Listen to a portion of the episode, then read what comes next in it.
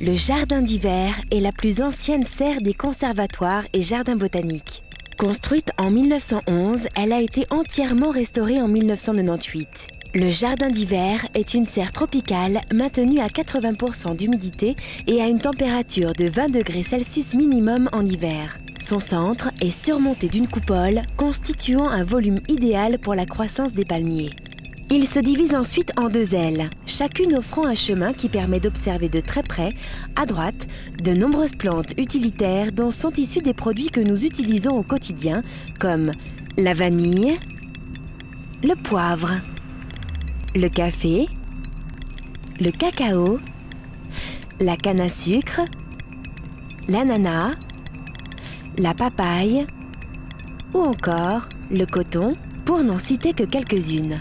L'aile gauche accueille quant à elle palmiers et plantes ornementales. À signaler entre autres une petite plante rampante nommée Mimosa pudica, qui, dans sa timidité, replie ses feuilles au moindre choc. Si à la fin de votre périple vous tombez sur l'arbre du voyageur, sachez-le, il est notre ami. Il désaltère grâce à l'eau de pluie retenue à la base de ses longues feuilles en éventail.